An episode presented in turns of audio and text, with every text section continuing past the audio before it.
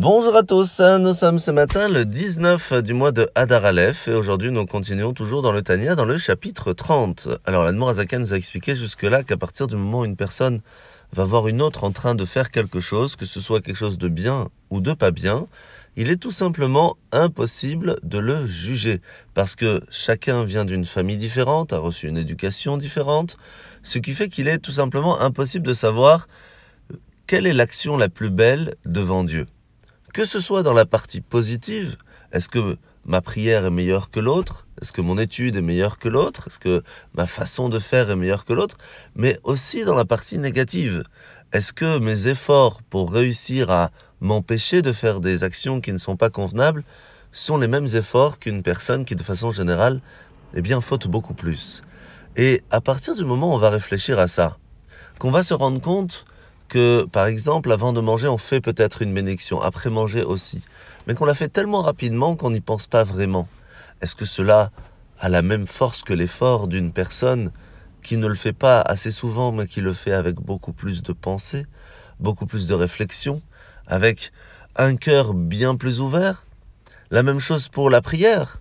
Est-ce que notre prière est simplement un métro boulot dodo ou vraiment un moment de quelques minutes qui est fait avec cœur parce qu'elle veut parler avec Dieu? Cela vaut aussi pour l'étude, etc., etc. Et c'est pour cela qu'à partir du moment où une personne se pose la question, est-ce que vraiment je réussis à travailler mon cœur, mes efforts, mon intellect, mon corps tout entier, lorsqu'il donne de la tzedaka, il le fait pas seulement lorsque c'est facile, mais aussi lorsque c'est difficile? Dans ces cas-là, il pourra à un certain moment réussir à se parfaire.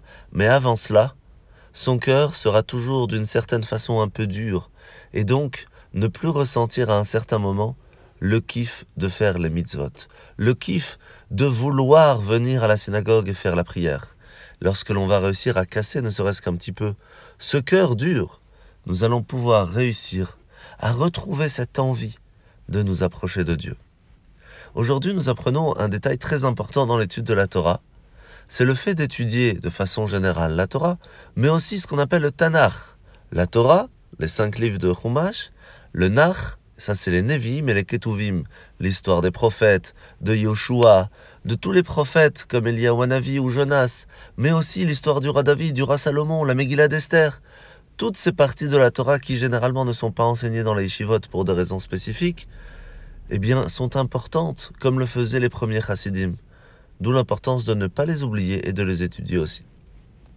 La mitzvah de ce matin, c'est la mitzvah négative numéro 265. C'est l'interdiction de prendre même une réflexion, de se dire comment je pourrais réussir à avoir ce que l'autre a et que moi je n'ai pas. Même sans venir en fin, en fin de compte à l'action de aller le chercher, le fait même d'y réfléchir est, un interdit de la Torah.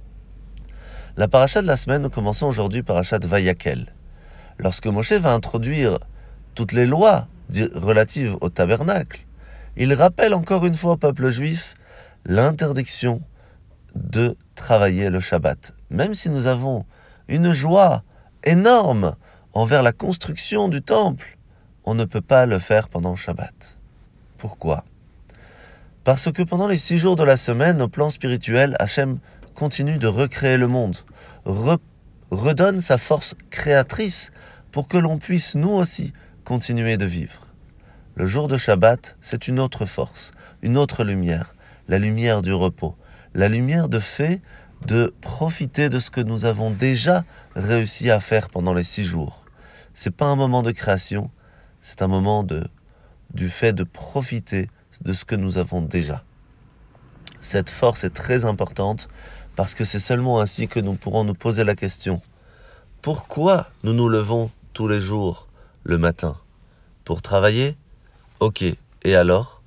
À quel moment nous profitons de tout ce que nous avons fait? Seulement le jour du Shabbat. Et c'est pour cela que, encore une fois, Moshe nous le rappelle. Bonne journée à tous et Shavuot